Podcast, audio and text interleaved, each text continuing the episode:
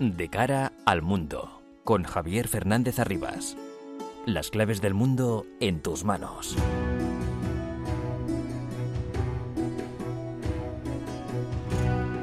El mundo está muy revuelto y todo lo que pasa nos afecta cada día más. Son las 10 de la noche, comienza De cara al mundo en la sintonía de Onda Madrid para analizar todo lo que ocurre en este bendito planeta llamado Tierra.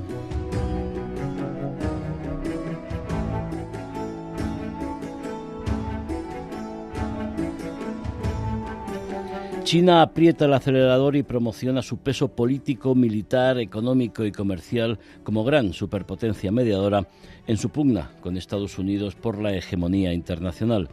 Después de su gran éxito diplomático al conseguir el restablecimiento de las relaciones entre Arabia Saudí e Irán, ahora el presidente chino Xi Jinping ha lanzado en Moscú su plan de paz para Ucrania mientras firmaba con Vladimir Putin una declaración para fortalecer las relaciones entre los dos grandes países y lograba acuerdos energéticos muy necesarios, imprescindibles diría yo, para su economía. Como siempre suele ocurrir, tendremos que esperar un tiempo prudencial para comprobar las verdaderas intenciones de uno y otro, los verdaderos resultados de esta visita y sobre todo para verificar si realmente el líder chino ejerce de gran padrino y obliga a buscar una salida más o menos rápida con, un final más o menos aceptable para el propio Putin.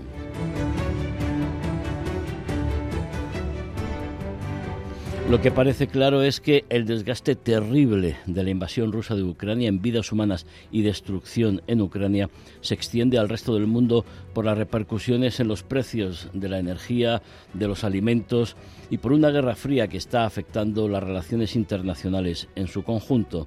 China tiene una debilidad. Su economía depende en gran medida de sus exportaciones y uno de sus principales clientes es Europa. Una crisis prolongada en Europa merma sus exportaciones y daña a su economía. En ese marco, el líder chino ha conseguido que el presidente del gobierno español visite China la semana que viene como próximo presidente de turno de la Unión Europea en el segundo semestre del año. Cuidado, cuidado con esa foto porque la invitación está envenenada en este momento por mucho que algunos pretendan presentar la visita como una gran ocasión o una oportunidad peligro, mucho peligro, más que hechuras de líder mundial que puedan resultar falsas. Xi Jinping está apostando fuerte porque está promoviendo que las transacciones petrolíferas se hagan en su moneda, en el yuan, en lugar del dólar. Rusia está de acuerdo y Arabia Saudí también podría estar por esta labor. Es un elemento más del complicado puzzle de la guerra de intereses que se está librando entre China y Estados Unidos, aunque algunos expertos consideran que el yuan todavía no es una amenaza grave para el dólar. Pero, pero todo se andará si siguen así las cosas. Esta noche también nos ocuparemos de la invasión rusa de Ucrania que atraviesa una fase donde las informaciones falsas crecen y circulan como un arma más de los contendientes. Bakhmut y sus alrededores sigue siendo el escenario de los combates más como símbolo de lograr una victoria que por su verdadero valor estratégico. El presidente Zelensky, que ha visitado la zona para contrarrestar la visita que hizo Putin, sigue pidiendo a los europeos y norteamericanos aviones y armas pesadas para poder resistir los ataques rusos y parar y pasar a la ofensiva. Sintonía de Onda Madrid de cara al mundo los viernes de 10 a 11 de la noche. Les habla Javier Fernández Arribas con la asistencia técnica de Lourdes Mercado.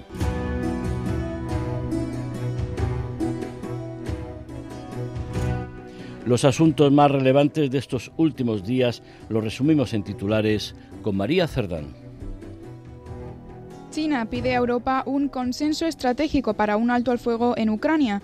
La petición se realiza después de que Xi Jinping haya presentado su plan de paz de 12 puntos en su visita de Estado a Rusia.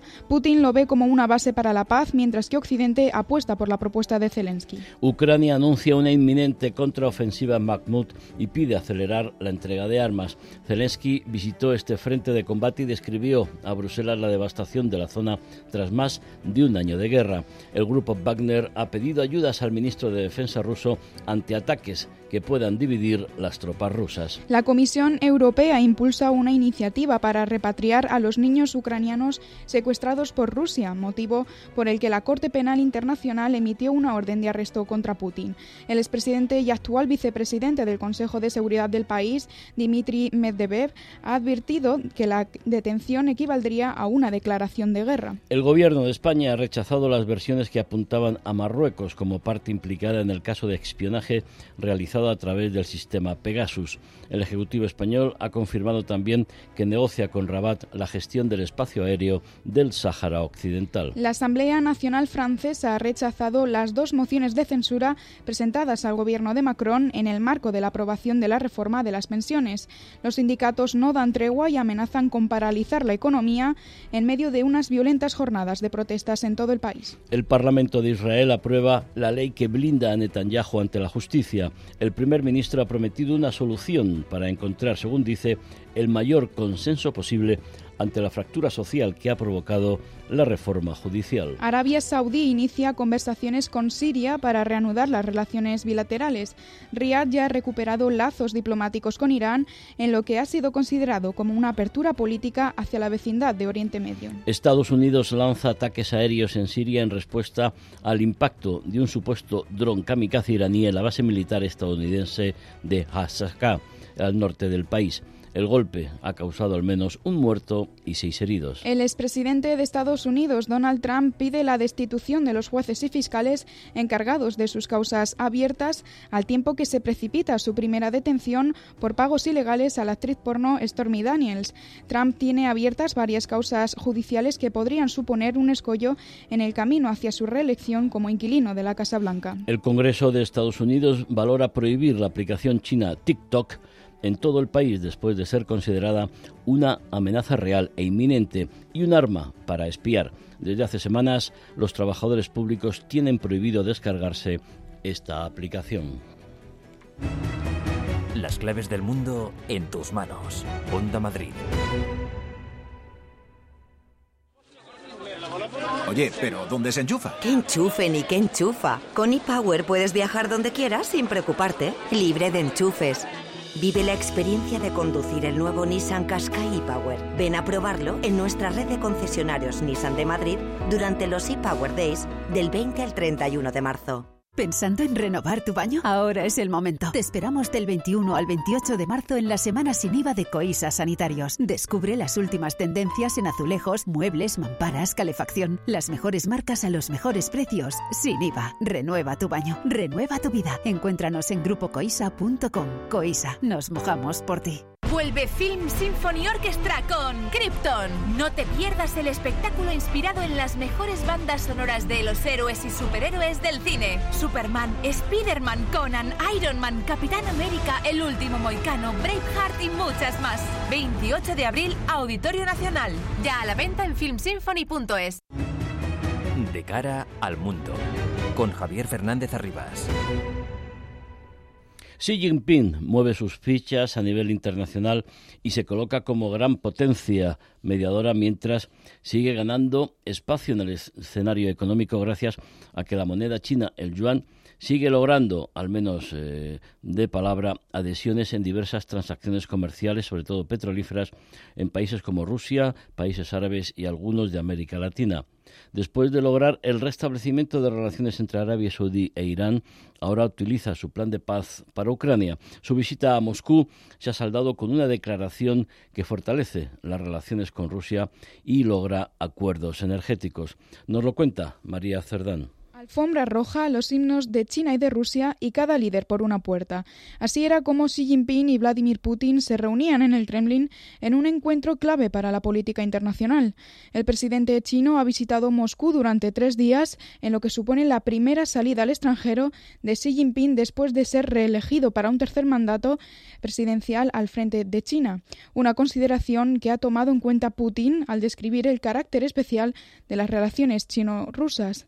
En Moscú Moscú, Xi Jinping ha expuesto su plan de paz para Ucrania en un documento de 12 puntos que incluye, entre otros asuntos, un alto al fuego, el respeto de la soberanía de todos los países y unas conversaciones de paz por ambas partes.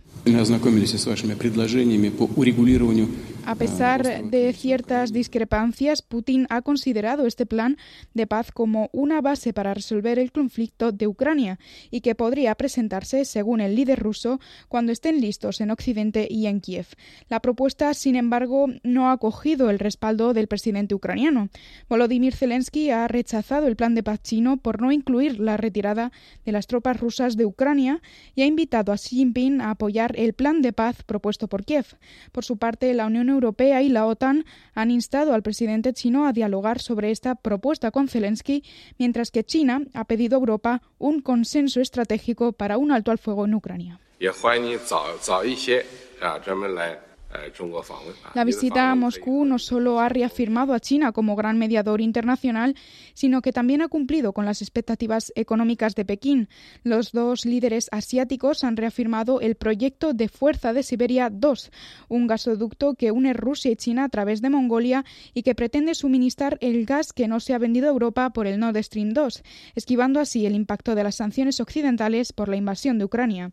Putin ha querido reforzar también la cooperación económica apostar por más infraestructuras ferroviarias entre los dos países y ha invitado a las empresas chinas a quedarse con el mercado que abandonaron 120 empresas occidentales con el inicio de la invasión. El líder ruso también ha apostado por la utilización del yuan chino para todas estas transacciones, no solo en Rusia, sino también en América Latina, África y Oriente Medio. La divisa china amenaza ya con la desdolarización de la economía. Cristina Font Aro, analista política, especialista en China, investigadora del CSIC. Señora von Aro, buenas noches. Hola, muy buenas noches a todos. Eh, China, gran mediador internacional, además de intentar mediar en Ucrania, ya lo ha hecho con éxito en el caso de Arabia Saudí e Irán. ¿Cree usted que podrá tener también éxito en el caso de Ucrania o la cuestión es también muy delicada? Realmente lo que acabas de plantearme es una cuestión muy delicada porque además son contextos diferentes que hay que tener en cuenta y analizar. Pero antes de todo debemos fijarnos en una, en una cosa y es que China es una potencia muy, muy racional, muy inteligente y que encima todo lo hace a largo plazo. Cuando nosotros nos fijamos en las cuestiones poniendo mucho el enfoque ¿no? en, el minuto, ¿no? en el segundo de lo que estamos hablando, China tiene esa capacidad de levantar el foco y ver la, la imagen entera. Entonces aquí nos tenemos que preguntar por qué sí ha logrado hacer lo que ha hecho en Próximo Oriente. Y entonces entenderemos por qué Ucrania es una cuestión pues bastante diferente, ¿no? Em, aquí me, me, gustaría a mí destacaros que Riyadh y Teherán nunca cerraron todas las vías de comunicación porque no les interesaba llegar a un conflicto entre ellas, ¿no? Directo. y aparte, claro, y aparte Pekín, que ahora todos los medios de comunicación, sobre todo si se miran los medios chinos, em, se ve como que todo ha sido gracias a China. Pero, pero China ha entrado en el último momento en estas negociaciones, ¿no? Para ayudarles a llegar a un acuerdo que lo ha hecho y es positivo su, su impacto en ello. Esto no lo voy a discutir, pero debemos tener en cuenta que otros países, como Irak y Oman, llevan años ahí detrás intentando que, que, que, Irán y Arabia Saudí pues lleguen a un acuerdo, ¿no? Después de siete años. Y por otro lado, otra cuestión también muy interesante a destacar es que a estos dos países, aun siendo em, teniendo este conflicto no regional, porque ambos son que intentan ser el líder de la región, tienen intereses propios muy objetivos para que, esta nueva relación pues se lleve a cabo. A ellos les interesa, no solo le interesa a China ni al mundo, pero a ellos mismos. Irán, Irán de cada vez está mucho más aislada y castigada a nivel internacional y ahora con los acuerdos de Abraham no le interesaba para nada, no le beneficiaba que Arabia Saudí pues formara parte ¿no? de esos nuevos contactos con Israel y tampoco le interesaba que Arabia Saudí pudiera llevar a cabo pues el plan ese que tiene de una OTAN árabe, ya que iría en contra de, sí misma. Bueno, eh, ahí habría que ver si es compatible. Yo creo que, que puede ser compatible que Arabia Saudí tenga esta, este restablecimiento de relaciones con Irán y a su vez poder entenderse también con Israel dentro de los acuerdos de, de Abraham. Pero siguiendo con, con China, eh, eh, eh, Cristina, mm, prioridad económica, la política internacional china tiene ese peso económico. ¿Tiene alguno otro más que le haga, bueno, aparte de, de, su población o su poderío militar, está ganando peso político para, pues eso, para tener el papel que está buscando en la escena internacional? Tú mismo te acabas de contestar. Em, esto sería interesante contestarlo desde el punto de vista de Estados Unidos. Si China solo quisiera tener esa capacidad económica, Estados Unidos ahora mismo no estaría temblando con la idea de que China tal vez le quite ese poderío y ese estatus a nivel internacional. Ciertamente es que durante muchos años, bueno, de, hecho décadas, China se ha centrado ¿no? en el desarrollo económico y su política exterior era una herramienta de la política nacional. Y eso es porque la legitimidad gubernamental para ellos, un término que para nosotros está muy relacionado con la democracia, ¿no? la calidad de esta, pero en el caso de China no. La legitimidad se da cuando el gobierno hace bien su trabajo. Entonces, hacer bien su trabajo era tener un buen desarrollo económico que permitiera comer y una calidad de vida que fuera en aumento. Y en el principio, ¿no? cuando encontramos a Deng Xiaoping, que hace esa apertura y ese crecimiento económico, ahí sí que se da. Con Hu Jintao, cuando China ya crece mucho más y ya se empieza a hablar un poco del soft power, el poder blando chino, pues se crea ese término de crecimiento, desarrollo económico pacífico para no dar miedo. Pero con sí en el escenario todo esto cambia, porque no tiene nada que ver con sus antecesores, sino que llega y dice, bueno, aquí está China y China va a ser un poder global por lo que en verdad sí que encontramos que ahora mismo su política exterior es mucho más y abarca mucho más que no solo eh, el aspecto económico, porque ellos tienen exportación de sus valores políticos y su manera de hacer y de actuar. ¿Qué peso entonces eh, cree usted que tiene China en la llamada nueva Guerra Fría?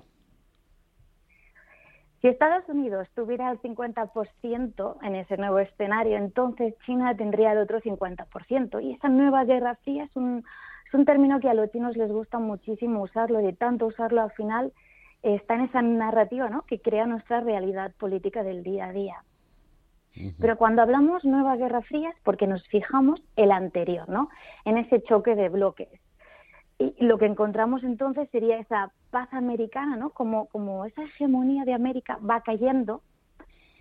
Pero en verdad aquí a mí lo que me gustaría comentar es que, por un lado, los dos bloques enfrentados no se pueden dar como en la Guerra Fría porque están interconectados Estados Unidos y China. Digamos que son como un matrimonio que se lleva muy, muy mal, pero que no se puede divorciar por lo que ambos tendrán que aprender a convivir esa, en esa nueva estructura de orden mundial que se está creando. Y por otro lado, lo que está haciendo China es, es en verdad es natural, nos guste más o menos desde Occidente y desde Estados Unidos, pero ellos son una potencia revisionista, no revolucionaria, pero sí reformadora. Es decir, cuando Estados Unidos llega y tiene esa hegemonía a partir de la Segunda Guerra Mundial y más a posteriori, después de la Guerra Fría, lo que hacen es crear toda una serie de, estructuras, de normas que les son propias y naturales de Estados Unidos. Y los demás, si queríamos jugar a ese juego internacional, debíamos aceptar sus normas y cambiar, modificarnos. China, cuando entra a jugar a nivel internacional, acepta las normas establecidas por Occidente, las juega, pero llega a un punto en que quiere más. Y lo normal es que si no puede conseguir más dentro de esas propias estructuras, cree sus propias. De ahí que ahora tengamos, por ejemplo, el Banco Asiático de Inversión en Infraestructuras o la Organización de Cooperación de Shanghai. Por lo que tendemos a un mundo multipolar. ¿El plan de paz de, Xi Jinping para, para Ucrania es realista? ¿Qué valoración le, merece? ¿Se puede, ¿Se puede conseguir la paz con esta propuesta de China? Claro, cuando, cuando China lo ha, logrado ¿no? mediar, no le quitamos el éxito con el caso de Irán y de Arabia Saudí, lo ha hecho porque era un mediador en que ambos países se fiaban de él, entonces lo han aceptado. Pero en este caso, em, aunque China tiene esa capacidad ¿no? de ponerse como de perfil y ser más o menos neutral y amigo de todo el mundo, em, hay una parte de hay una parte de esas negociaciones que no se fía de China. Si no se fía, el plan no puede salir adelante. Ahora bien, cuando nosotros tenemos entre manos una negociación política, em, no es lo mismo partir de una hoja en blanco que una hoja escrita. Y quien escribe esa hoja claro está, podrá controlar mejor lo que es la negociación, porque ya ha marcado un camino a seguir. Aunque nosotros finalmente lleguemos a una paz, que esperemos que sea pronto, em, esta paz, aunque al final no tenga mucho que ver con lo que ha dicho China en estos 12 puntos iniciales, por el hecho de que ellos ya los establecieron, va a ser una situación de, ganar para ellos, porque mm. siempre podrán decir que gracias al esfuerzo inicial que hicieron intentando mediar entre Ucrania y Rusia, se ha llegado a donde se ha llegado. Pero ya veremos. Eh, Cristina, antes hablaba pues del Banco Asiático, de las estructuras de que estaba más o menos eh, construyendo China en su, en su beneficio. El yuan como moneda para transacciones comerciales, en, este caso transacciones petrolíferas, como está intentando con, con Rusia, con Arabia Saudí, con países de América Latina, ¿puede amenazar al dólar? Sí, claro. Aquí tenemos que el dólar también forma parte de esas estructuras de ese juego mundial, ¿no? global que se crearon. Entonces, cuando China entra e intenta usar su moneda a nivel internacional, porque es una de las economías más fuertes y más potentes del mundo, pues ya está cambiando em, los estatus de poder que se establecen, ¿no? También a nivel económico. Y teniendo en cuenta que además China es, de es el país que más consume, tiene una capacidad de compra bestial, al poder lo que le permite influenciar muchísimo en el mercado en sí y, en el, y marcar el, precio, por lo que también le permite usar el yuan. Y esto y esto sabes por qué también es interesante, porque al tener este tipo de reglas, ahora que tenemos tenemos lo de Ucrania, justamente em, el dólar se está usando para llevar a cabo represalias, ¿no? Para marcar también y conseguir que el otro pues acepte. Pero si China empieza a usar el yuan y Rusia, Arabia Saudí y los otros lo usan, esto lo que hace es que Estados Unidos deja de tener tanto poder y ese mundo multipolar en diversos niveles económico, político, de seguridad, energético, pues se, vaya se le vaya dando forma. Una última cuestión. Cristina von Aro, analista política, especialista en China e investigadora en el CSIC. ¿Debemos temer a China? Yo debo decir que no puedo ser muy objetiva porque soy un producto de, China. Su, sí, de su sí, exactamente, de su diplomacia educativa y cultural, porque me dieron beca y fue a estudiar allí casi cinco años, lo cual ha hecho que hayan, hayan usado su soft power conmigo, pero soy muy crítica con China. Eh, no hay que temerla, pero sí que hay que tener en cuenta que es, como he dicho, racional, inteligente y juega a largo plazo. Y tiene unos intereses propios, como lo tienen los otros países, y Xi Jinping tiene claro que lo primero son los objetivos nacionales y después el resto, por lo que hay que, bueno, tenerlo en cuenta cuando juguemos con ella. Y, en eso ahí entra también Taiwán, sin duda. Sí.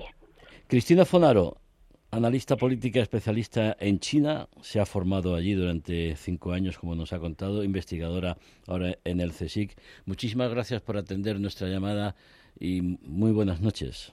A vosotros buenas noches. De cara al mundo. Onda Madrid.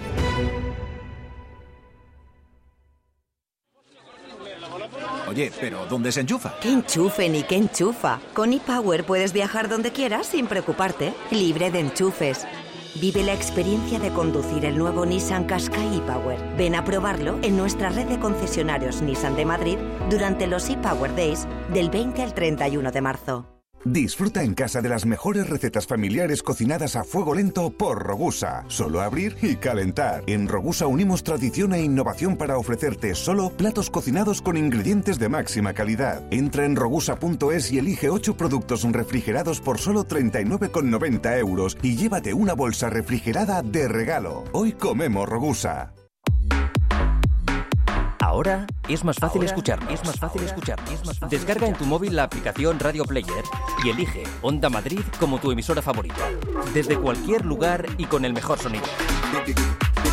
Únete a Radio Player La aplicación es gratuita y solo tienes que descargarla en tu móvil. Escucha Onda Madrid de otra manera. De otra manera. Hazlo a través de Radio Player.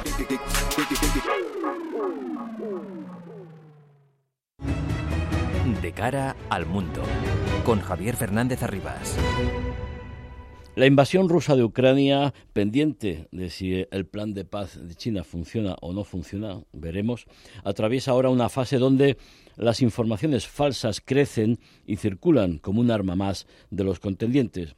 También, si me apuran, desde el principio, pero ahora bastante más.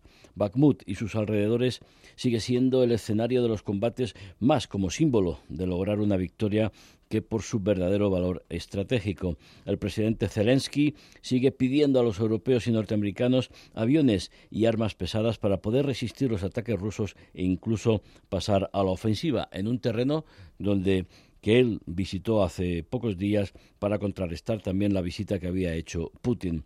Sobre el terreno hoy vamos a conocer detalles de cómo trabajan unidades de artillería ucranianas y también conoceremos la ingente labor, el trabajo que hacen los médicos en condiciones muy precarias. Nos lo va a contar un viernes más María Senovilla, periodista colaboradora de la revista Talayar y otros medios. María, buenas noches.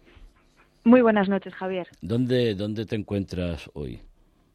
Pues sigo en la ciudad de Kramatorsk, que es esa ciudad en la, en la que podemos vivir y trabajar los periodistas eh, más pegados al frente de combate de Bakhmut.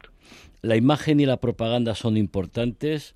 Eh, Zelensky visitó la zona, no sé si pudiste acercarte o no, supongo que no, por cuestiones de, seguridad, pero es que también Putin había visitado aquellas zonas que están bajo control ruso. ¿no? En este momento eh, la imagen, la propaganda, el marketing son, son muy importantes. ¿no? Así es, bueno, en esta guerra el marketing ha sido importante desde el minuto cero, como bien has dicho, y, pues para contrarrestar esa, ese paseillo triunfal que, hizo Putin el fin de semana pasado, eh, que recordemos estuvo visitando Crimea y por sorpresa también fue a Zaporilla, una, sorpresa que estaba más que preparada, porque bueno, luego ya se han ido eh, deshilachando los, los entresijos de aquella visita eh, al, al, bloque de viviendas donde se supone que, de la ciudad de Mariupol, donde se supone que, habían reconstruido los rusos y, que estaban viviendo ahora muy contentos los ciudadanos ucranianos. Y bueno, pues se escuchaba gritar de fondo a una mujer diciendo que, era todo falso, que era un montaje, se veían las casas preparadas, muy al estilo eh, de la propaganda normalmente que hace el Kremlin, ¿no? Y bueno, pues para contrarrestar esa imagen que dio la vuelta al mundo, eh, Zelensky se presentó por sorpresa el otro día aquí en, en Bakhmut. Eh, las imágenes de supuestamente en las que condecoraba a, héroes que estaban luchando, a héroes caídos, a, soldados que habían tenido eh, pues algún mérito durante la guerra, les ponía esa condecoración dentro de Bakhmut. No se sabe eh, dónde fue exactamente, porque era un entorno cerrado, pero sí se pudieron ver imágenes pues en, las localidades cercanas como Konstantinivka y también aquí en Kramatorsk, donde visitó uno de los hospitales militares. Eh, como bien decías, eh, forma parte de, esa guerra de la propaganda, que es, que es un arma mm. más que se está utilizando pues desde que empezó la invasión. Hombre, y, para también mantener la moral de tanto de los combatientes como de, los civiles en un momento que muy, muy complicado, porque nos comentabas que los bombarderos rusos de los últimos días has podido comprobar que algunos de ellos eran con un arma prohibida como son las bombas de racimo, ¿no? Con una munición prohibida eh, desde el año 2010 y que bueno pues que, Rusia está empleando de manera sistemática desde que comenzó esta guerra. Eh, munición de racimo y también municiones de fósforo o sea no, no se está cortando con, ningún medio no em, efectivamente aquí en, en Kramatorsk en menos de una semana hemos tenido seis bombardeos grandes en el centro de la ciudad sobre áreas residenciales, edificios eh, de viviendas, escuelas, parques. Precisamente el bombardeo que tenía lugar el sábado pasado sobre ese parque fue el que se produjo con munición de racimo, mató a dos mujeres, hirió a diez personas, varias de gravedad y bueno, pues ya sabes que las bombas de racimo esparcen eh, una metralla capaz de atravesar incluso el metal. Entonces tenías que haber visto pues todos los coches que estaban alrededor como quedaron eh, perforados como coladores, eh, las fachadas de los edificios, por supuesto no quedaba un cristal sano. son, son bombas que además del, efecto tan letal que tienen en si hay alguien alrededor, pues luego eh, dejan esas cicatrices en el lugar donde, donde han caído, que al final psicológicamente de alguna manera tienen que afectar a la población que recordemos en esta parte de Ucrania, en el Donbass, llevan ya nueve años de guerra. Machacan, yo lo conozco y ese tipo de, bombas te, machacan. Y, hablando de, de heridos, he leído en Atalayar tu reportaje sobre el trabajo de los médicos en condiciones muy precarias ahí en, los hospitales de esa zona, ¿no? Más que condiciones precarias, porque bueno, en los hospitales de momento, en los hospitales que hay en las zonas que están bajo control ucraniano, no en las, localidades que están ocupadas por los rusos, pero en, las, en los hospitales que hay en las zonas que están bajo control ucraniano, sí tienen medios, sí tienen medicamentos eh, y sí tienen todo el tipo de herramientas que necesitan para atender. Lo que, lo que están trabajando es bajo una presión eh, eh, que, ya no, aparte de por el gran número de heridos que están recibiendo, porque queda la mitad del personal porque esa, hay otra mitad que es que se ha ido, se ha ido de, de las zonas cercanas a los frentes de combate, sobre todo pues eh, papás y mamás que tienen niños pequeños y que mm. han priorizado pues poner a salvo a sus familias eh, aun sabiendo que, que, su trabajo hace falta, pero lo están desarrollando, digamos, en otras localidades de Ucrania más alejadas del frente de combate. Entonces, lo que yo he visto y he contado en ese reportaje que está realizado precisamente en el hospital de Konstantinivka, que es el más cercano al frente de combate de Bakhmut. Es un hospital civil, allí reciben a, esas personas civiles que, pues, que caen bajo el fuego de artillería en ciudades como Bakhmut, como Chasiv Yar, eh, como otras localidades eh, cercanas, donde cada vez son más intensos los bombardeos, porque te he contado el, ejemplo de, Kramatorsk, pero es que todas las ciudades eh, que están ahora mismo en la retaguardia de Bakhmut están siendo bombardeadas de manera sistemática prácticamente a diario y bueno, pues, pues se producen heridos. Entonces me contaban en el hospital que ha habido días en los que en una hora les han llegado 12 pacientes bombardeados. Entonces, aunque tengan los medios, aunque tengan eh, las salas de curas preparadas, aunque estén eh, alerta, ¿no? Porque saben que durante todo el día ese goteo de pacientes, pues lo van a recibir, pero juntarse con, con 12 pacientes, con 5, con 6 a la vez, pues las condiciones y la presión bajo la que trabajan es tremenda. Aún así, eh, doy fe de que lo hacen con una profesionalidad, es, para verlos, es para verlos. Me dejaron entrar incluso dentro de los box donde atendían a los, a los heridos, según les bajaban de la ambulancia, donde les intentaban em, estabilizar, donde, donde les hacían las primeras curas, donde les intubaban en, caso de que, de que hiciera falta. Y, bueno, es, tremendo, eh, lo dan todo, lo dan todo por cada una de las personas que llega por intentar salvar una vida tras otra. Las fotos que pudiste hacer, que te permitieron hacer, son impresionantes y recomendamos a todos que, que vean y lean el reportaje de María Senovilla en, en Atalayar sobre el trabajo de los médicos. Una última cuestión, porque el viernes pasado nos hablabas de claveles y al final pudiste ir con esta unidad de artillería ucraniana que se llama eso, claveles. Al final pude ir, estuve, estuve el fin de semana pasado en el frente de combate de Bakhmut, un frente de combate que has de saber que desde el lunes está cerrado a la prensa.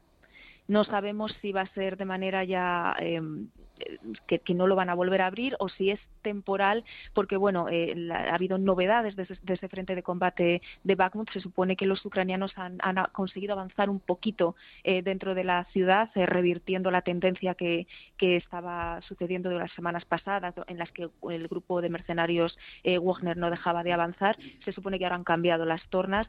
También se comenta que está habiendo muchos heridos, muchas bajas. Entonces no sabemos si no quieren que la prensa pues documentemos ese, ese trajín de heridos y de bajas o incluso que, no veamos también cómo se están moviendo, cómo están cambiando las posiciones militares, porque en la retaguardia está habiendo un movimiento militar tremendo. Entonces, en lo que llevamos de semana es imposible entrar al frente de combate de Bakhmut, pero yo el fin de semana eh, lo conseguí.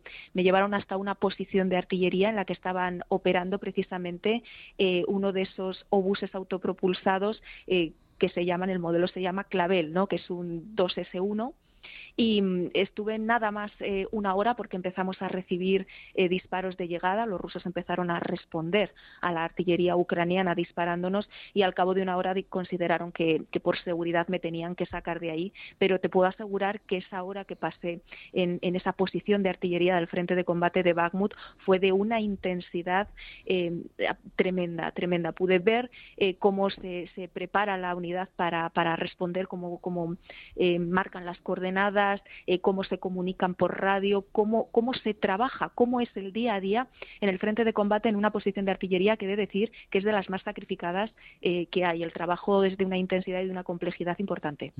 Impresionante y ajojole, que diría un, un, amigo mío, por no decir una palabra un poco mal, mal sonante. Un poquito, un poquito, no te lo voy a negar. Acojona, que no, muchísimo, sin duda. Cuídate mucho. María Senovilla, periodista, colaboradora de la revista Talayar y otros medios. María, un viernes más. Muchísimas gracias. Muy buenas noches. Muy buenas noches, Javier. Un abrazo. Lucas Martín, experto, analista internacional, autor del libro Terror Global, también autor del libro Visión Global. Lucas, buenas noches. Buenas noches, Javier. Eh, tú puedes atestiguar que lo de eh, la batería de artillería impresiona, por no decirlo otro, ¿no? Sí, sí, sí. Eso no es, no es mogo de pavo. No, eso es. estar ahí. Y además, eh, las pelis y tal, cuando tú estás en, en una posición de esas, en, en, una, en una trinchera en primera línea, las pelis no tienen nada que ver con lo que pasa allí. No, ni, mucho menos. Eh, mucho menos. Eh, ver, por ejemplo, una, batería de esas disparar con lo que se llama espoleta a tiempos, que el proyectil explosiona en el aire, justo unos 20 metros por encima del terreno, y todo el cono me trae acá esas posiciones, eso la verdad es que verlo impresiona y dice, joder, el que esté abajo Vaya tela. Lo tiene, lo tiene crudo. Hablábamos con, con María sobre la desinformación sobre las noticias eh, falsas, como sobre la imagen, la propaganda. Hemos visto que, que Putin fue a, Crimea el fin de semana, luego Zelensky ha ido eh, a Zaporilla. O sea, que, eh, querías destacar que en este momento los dos bandos están utilizando y mucho la información en, su propio beneficio como un arma más, como además ha ocurrido siempre y, en cierta manera es lógico. Efectivamente, tiene todo el sentido y ambos contendientes están lanzando lo que se llaman campañas infoops permanentemente para ganar la batalla del relato, que es muy importante. Ganar el relato y, ganar eh, el apoyo de la opinión pública en general. En el caso de Ucrania, por ejemplo, necesitan constantemente estar eh, vendiendo éxitos porque de eso depende en parte el apoyo que están recibiendo. Es algo muy humano y nadie quiere apoyar a un perdedor. Por lo tanto, mientras se mantengan éxitos y mantengan el, tipo, ese será su gran aval para conseguir apoyo de, Occidente. En el momento que la cosa empiece a ceder o sin empezar a ceder, ya veríamos. Eh, y se ve muy claramente en redes. Eh, hay que tener claro que todos los vídeos que se ven, los cientos o miles de vídeos que se ven por canales de Telegram, por Twitter y demás, eh, tanto los que publican los ucranianos como los que publican los rusos, nos están enseñando lo que ellos quieren que veamos. Todos esos vídeos están editados, están tocados, no digo manipulados, están editados y nos muestran solo lo que quieren que veamos, evidentemente para reforzar su relato. Y eso hay que, eso hay que tenerlo muy en cuenta. Y lo hacen a modo Bueno, quizá eso es lo que ha ocurrido también en Moscú, que Xi Jinping y Vladimir Putin nos han contado lo que a ellos les, les interesaba contarnos. ¿Cómo, analizas, cómo valoras eh, bueno, el comunicado, eh, los acuerdos, lo que, sé, lo que sabemos de lo que ha ocurrido en Moscú con Xi Jinping? Bueno, en primer lugar, eh, yo tocaría el tema del, supuesto plan de paz. El plan de paz. esos puntos que ha ofertado China, que realmente si uno los lee eh, asépticamente, son 12 puntos que nadie puede estar en contra de ellos. Es decir, nadie puede tener un pero para ninguno de ellos. Creo que están, son lo suficientemente abiertos, dando margen para poder negociar en cada uno de ellos. De todas formas, China está jugando, eh, se ha presentado en Rusia, hay que recordar, con el acuerdo entre Irán y Arabia Saudí bajo el brazo, con ese aval. Está claramente jugando a, presentarse ante el mundo como la acción poderosa capaz de lograr acuerdos y solucionar problemas que no pueden hacer otros. Y además, en cierto modo, y digo en cierto modo entre comillas, no es no está contaminado o no es parte, digamos, de los apoyos, porque realmente el apoyo que da Rusia es prácticamente testimonial. Por lo tanto, eh, Estados Unidos no sería, por ejemplo, un país eh, con ningún aval de, de neutralidad para aprovechar un acuerdo, pero ellos sí lo pueden presentar en cierto modo, ¿no? Entonces yo creo que, ese es el papel que está jugando China. Una cosa muy rápida, Javier, eh, el interés de China en solucionar el tema entre Irán y Arabia Saudí no olvidemos la famosa ruta de la seda y el collar de perla que está creando China y que pasa por el Mar Rojo, con lo cual la primera interesada en que esa zona se calme, especialmente la zona de Yemen y demás, es China, para el paso de su barco con mercancías. Y una de las consecuencias de, ese acuerdo es que los rebeldes hutíes, los terroristas hutíes en, en Yemen, apoyados por, por Irán, pues van a dejar de recibir armamento y financiación por parte de, Irán, porque ahí se estaban enfrentando precisamente Arabia Saudí y Emiratos que estaban apoyando al gobierno legalmente constituido. Una, una, última, cuestión, una última cuestión, Lucas, eh, antes de abrir a Pedro González y a Claudia Luna la la, tertulia. Eh, ¿Piensas que va a haber ofensiva ucraniana o, eso forma parte de lo que hablábamos antes de, de, las, de la desinformación para despistar? Así es, Javier. Eh, en los últimos días hay muchas noticias de posible ofensiva, ofensiva ucraniana, ofensiva inminente, incluso acciones de tanteo en el frente de Saporilla, eh, algunos movimientos en la zona de Bakhmut. Nadie, nadie anuncia una ofensiva antes de realizarla y realmente y no se ven las acciones previas a una ofensiva grande. Ni se ven las acciones previas, ni tiene Ucrania aún la fuerza o el punch que diríamos para poder llevarla a cabo.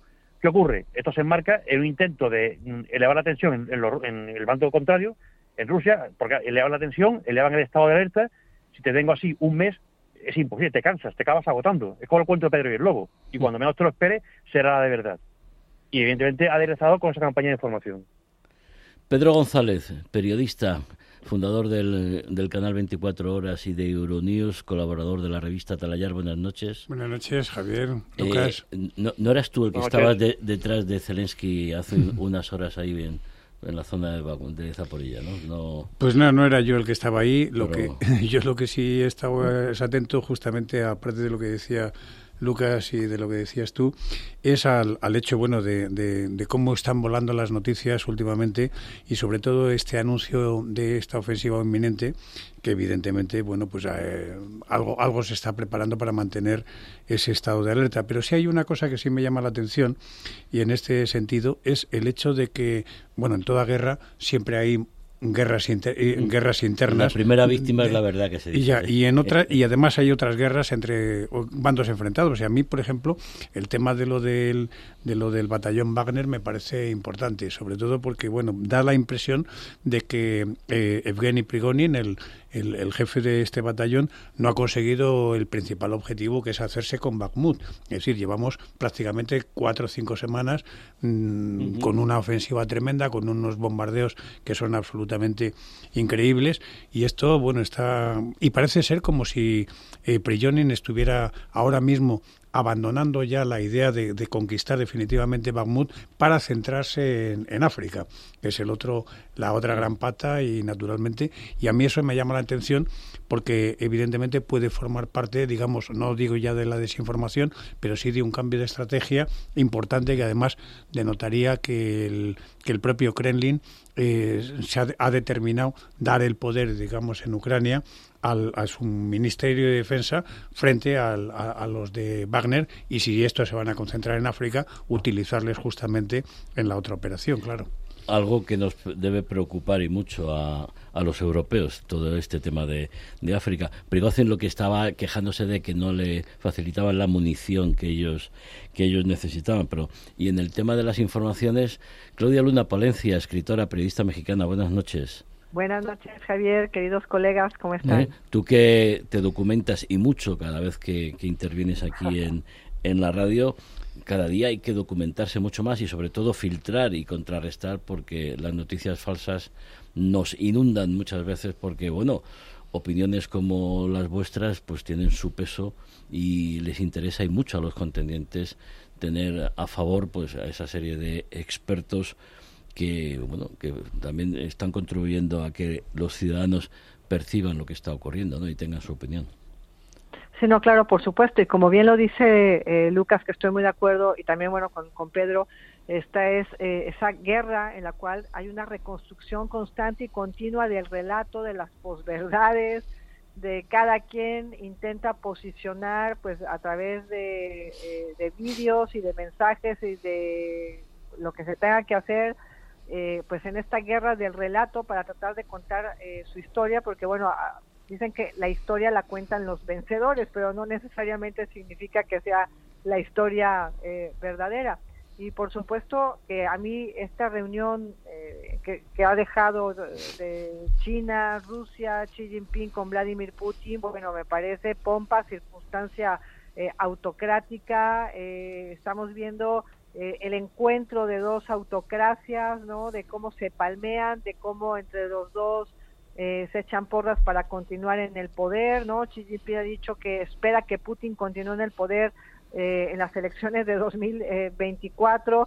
Eh, cada uno, eh, Putin gobernando Rusia, ya sea como primer ministro, como presidente desde 2012, Xi Jinping lo mismo desde 2013. Hemos visto cómo se han ido consolidando a lo largo del tiempo pues estos dos regímenes autocráticos y, y, sea como sea, las propias circunstancias internacionales, me parece, han ido orillando a que cada vez China y Rusia sean esos socios, ¿no? Esos socios necesarios, estratégicos, y yo me empiezo a cuestionar si dentro de unas cuantas décadas China no terminará arrepentida de haberse casi arrojado a los brazos de Rusia para apoyar o al revés viene siendo viene siendo en este momento eh, pues un gobierno eh, paria no porque claro por sobre todas las cosas porque decía Putin mi amigo mi mejor amigo mi entrañable amigo así fue como lo ha recibido eh, Putin.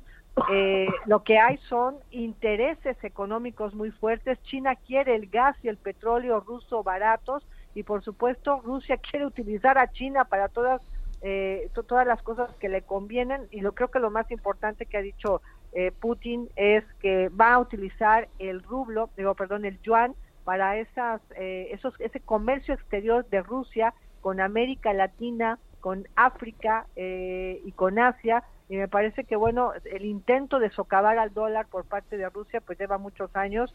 Y creo que bueno ahí lo que tenemos es a dos países que se utilizan mutuamente que sienten que el mundo está en su contra y que al final van a quedarse liderando pues el bloque de los parias.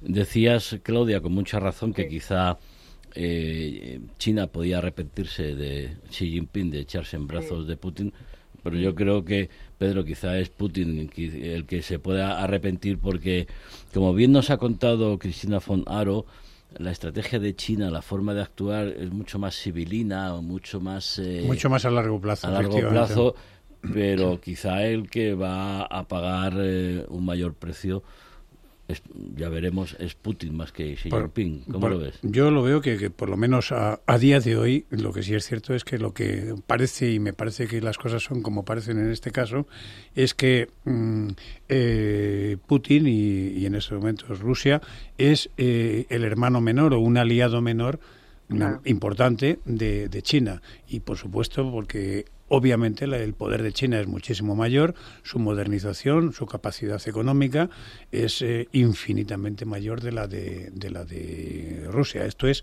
absolutamente incuestionable. Que es importante y que naturalmente es un aliado fundamental en este en esta en esa estrategia, pues también. Y sobre todo, bueno, que el papel de China, mm, que a mí me parece que lo, tanto lo que ha dicho Cristina a lo largo del programa como luego después Lucas, eh, me parece que lo, lo que se está fraguando es justamente su papel de superpotencia y con, capacidad de mediación. No puede ser un mediador en los grandes eh, acontecimientos internacionales si no tienes, mm, por supuesto, credibilidad y esa credibilidad, pues no nos engañemos, te la dan eh, tu fuerza militar y económica. Eso es absolutamente incuestionable y siempre ha sido así. Y en este caso yo creo que China tiene una fortaleza y la está construyendo muy poco a poco importante. Y con relación a, bueno, justamente una de esas patas de su fortaleza es justamente lo que apuntaba ahora Claudia, respecto de la del conseguir que el yuan sea una, una, una divisa alternativa finalmente al dólar que por supuesto que lleva mucho tiempo fraguándose esto, pero que a lo mejor ahora es el momento. En primer lugar, yo pediría que fuéramos un poquito coherentes con nuestro propio pensamiento de occidentales y liberales. Es decir, no podemos discutir el que haya, digamos, diversas cestas o diversas opciones donde elegir, que en el fondo es lo que está mm, proponiendo China de una manera muy civilina, pero también muy cierta. Es decir, señores, no queremos ser una amenaza por el dólar. Esto lo llevan diciendo desde hace ya dos años, pero sí una alternativa y ustedes elijan. es evidente que hasta ahora todo el mundo tenía que pasar por las orcas caudinas, es decir, del dólar. Y ahora si te dan otra oportunidad, otra cosa es que te guste o no. Y naturalmente eso connota, mm, eh, estés eh, con uno o estés bajo la égida de otro, evidentemente eso conlleva unas responsabilidades y al final, pues el que te marque tu propio destino, eso es básico. Pero mm, yo creo que esto terminará por, por, hacerse y obviamente ahora mismo, digamos, estamos en una parte muy eh, importante de esta ofensiva de convertirse en esa en esa eh, divisa alternativa, entre otras cosas, porque el dólar, es decir, Estados Unidos, está dando síntomas de debilidad de ese papel de gendarme mundial y de única superpotencia, ¿es así? En el ámbito del petróleo abandonó Oriente Medio porque el fracking le daba autonomía, pero ahora, claro, tiene esa potencia, países del Golfo que fueron abandonados, que ahora pues tienen el cariño de, de China y Arabia Saudí pues puede perfectamente asumir o puede aceptar el, yuan en lugar de, del dólar. Pero, Lucas, ¿tú crees que debemos eh, temer a, China o la visita la semana que viene de nuestro presidente va a lograr que todos nuestros temores y problemas puedan ser resueltos? Eh, yo no sé si sea por esa visita, pero yo creo que no hay que temer a China. Es decir, China no tiene intención en, en, involucrarse en esta guerra más de lo justo. De hecho, si lo quisiera hacer, ya lo habría hecho. Está dejando a Rusia caer eh, de un modo controlado, porque le interesa una Rusia dependiente de China, evidentemente, eh, no demasiado fuerte, pero tampoco demasiado débil. Y China está jugando eso, porque China está jugando a sus propios intereses y a su propio juego, que es mantener el comercio. Es un país eminentemente exportador, su economía depende de la exportación, necesita tener el control principalmente de las rutas marítimas, que es de lo que vive China, de las rutas marítimas. De hecho, todo el tema en Asia-Pacífico se va a jugar, y todo el tema militar, entre comillas, se va a jugar en el mar, no olvidemos ese punto, por eso Australia está desarrollando sus medios nucleares, China está desarrollando mucho su, su armada, India está haciendo lo propio. Entonces, yo creo que China no hay que temerle más allá de que ellos consideran que ha llegado su momento, porque lo consideran así, y que piensan que, es el momento histórico en el que ellos van a liderar el mundo. Y eso, eso hay que asumirlo, que es lo que quieren. Claudia. Sí, bueno, desde, desde luego creo que lo que se está viendo, bueno, es este reacomodo de fuerzas, ¿no? La geopolítica, la geoeconomía se está eh, reacomodando y vemos, bueno, cómo juega un papel importantísimo el tema militar a tal grado, bueno, pues que el, el, gasto en defensa de China este año, bueno, crece por arriba de un 7%. Ha dicho el presidente Xi Jinping que su prioridad es la seguridad y la defensa. Ya es el segundo gasto mundial más importante después del gasto histórico destinado para este año por parte de Estados Unidos, ¿no? Cercano a los 900 mil millones eh, de dólares. Se está detonando toda la industria militar alrededor de la inteligencia artificial, del nuevo armamento, eh, y vemos, bueno, cómo esas zonas francas en las cuales eh, venían los puntos vulnerables, vienen ahora pues a reforzarse, son la nueva competencia, el mar Caspio, el mar Negro, el control de las eh, rutas marítimas, la posibilidad de la dominación eh, del Ártico, de la cual hemos hablado aquí en estos micrófonos en otras eh, ocasiones, el, el, dar más inversiones y tener mayor presencia militar en aquellos continentes olvidados como el africano o bien en otras zonas de América Latina. Hay un reposicionamiento y se está sacudiendo toda la sábana pues del orden internacional. Ahora, yo veo que, que, que, a Xi Jinping eh, sí es un éxito importante de China esta mediación que se ha logrado entre Irán y Arabia Saudita, que se rumoraba estaba desde 2021 siendo negociada. Eh, histórica lo es, claro, porque son dos mm, países confrontados desde 1979 el mundo suní, el mundo chií, eh, todos los intereses que recalan entre iraníes y, sauditas simplemente en Yemen, en Siria, en otras partes de África, dentro de la misma región de Medio Oriente, por supuesto que es un, un éxito de la mediación de, de China, porque a China le interesa mucho expandir su nueva ruta de la seda y para expandir esa nueva ruta de la seda lo que necesita es gobiernos estables y predecibles. No puede extender ese dominio que pretende llevar a cabo a través de su infraestructura a nivel global si tiene problemas de terrorismo, si tiene gobiernos inestables, si tiene pugnas y no puede eh, pasar infraestructura de un país vecino a otro porque hay vecindades difíciles, ríspidas y son y hay enemistades. Entonces China, por supuesto, que está tratando de reacomodar esas piezas, pero con base a sus propios intereses. Otra cosa muy distinta, para terminar mi, mi comentario, es que se haya notado un éxito en la visita con Rusia. Putin lo escuchó, eh, eh, yo he leído todos los 12 puntos, es ambiguo, la primera ambigüedad es donde habla del respeto a la integridad territorial. ¿A qué integridad territorial te refieres, Xi Jinping? ¿A la que existía en Rusia desde antes, eh, perdón, en Ucrania antes de 2014 o a la que está ahora imperando actualmente? Entonces, ha salido Xi Jinping pero no se ha llevado absolutamente ninguna promesa, ningún avance, nada, y simplemente Putin ha bombardeado Kiev mientras estaba Xi Jinping ahí, y ahora nuevamente vienen a decir que muy posiblemente haya una campaña de asedio nuevamente sobre de Kiev. Es decir, lo que Putin quiere llevar a cabo, lo va a llevar a cabo con Xi Jinping, con la ONU o con quien se le ponga de por medio. Bueno, pero lo tendrá más, más complicado. En eso puedo estar de acuerdo, eh, Claudia. Efectivamente, Putin tiene las ideas claras, pero eh, le puede resultar más fácil o más, o más complicado. Yo quería eh, poner sobre la mesa, ¿y Europa qué? Porque vemos como Francia hay quien, y yo sigo pensando que alguien mece la cuna, es decir, financia todas las protestas violentas en las calles de las ciudades francesas para desestabilizar al presidente Macron, más allá de que Macron vaya a televisión con un reloj ¿eh? de, de 80.000 euros y, resulta que se da cuenta y se lo quita. bueno, ese tipo de detalles absurdos, pero que, se dan, se dan. Se dan y luego causan mucho malestar, mucho malestar y, daño. En Alemania vemos cómo está la situación, Reino Unido ya va por otro lado, Italia, en, España estamos aquí hablando de, de, cuestiones menores. del sí, sí, sí. Eh, eh, como Pedro, eh, referente a China, el presidente del gobierno viaja como presidente de turno de la Unión Europea, no porque, como dicen algunos ministros, tenga esa áurea ese perfil internacional, pero ojalá lo tuviera, ¿eh? ojalá, lo tuviera, España tuviera ese peso. Bueno, se, se, esfuerzan mucho en decir que bueno que eso lo que eh, lo que demuestra es que porque va a ser el, el primer el primer eh, alto dignatario de la Unión Europea al que recibe Xi Jinping después de la visita con Putin y bueno trata de reafirmar el, el perfil internacional y global de de nuestro país. Ojalá fuera así, evidentemente.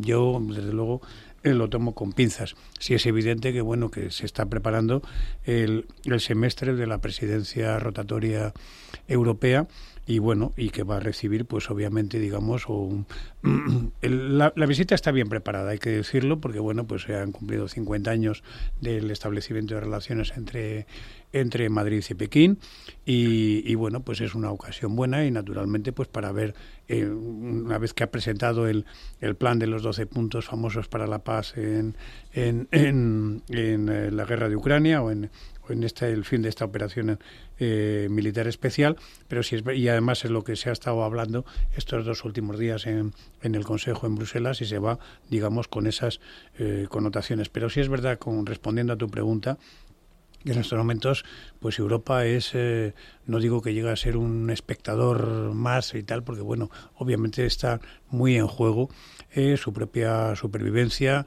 su propia seguridad y tal, pero sí es cierto que no acaba de verse un, eh, una connotación, digamos, más ofensiva o más, o más determinada eh, para, para, para, tener peso específico real en, en, lo que está pasando en estos momentos y eso que le afecta mucho en Europa.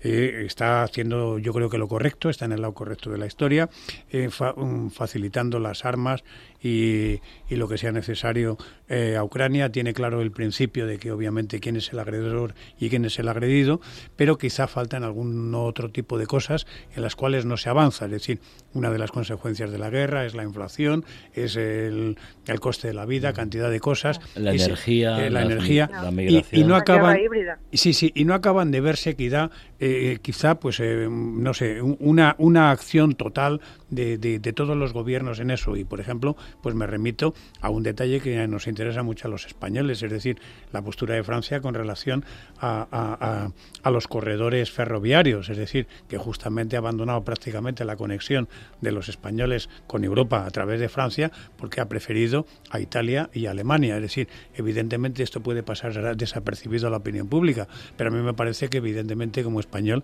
esto nos duele y eso además es lo que lo que significa y a lo que voy, que quizá esa mirada no es única y evidentemente los intereses todavía son un poquito dispersos. La relación de Francia con España siempre ha sido peculiar, por no decir otra, otra cuestión. Pedro, Lucas, Claudia, muchísimas gracias un viernes más y muy buenas noches. Feliz fin de semana. Feliz fin de semana, buenas noches. gracias, buenas noches. A punto de dar las 11 de la noche de este viernes 24 de marzo, hasta aquí de cara al mundo. En Onda Madrid ponemos las claves del mundo en sus manos. Feliz fin de semana les habló Javier Fernández Arribas.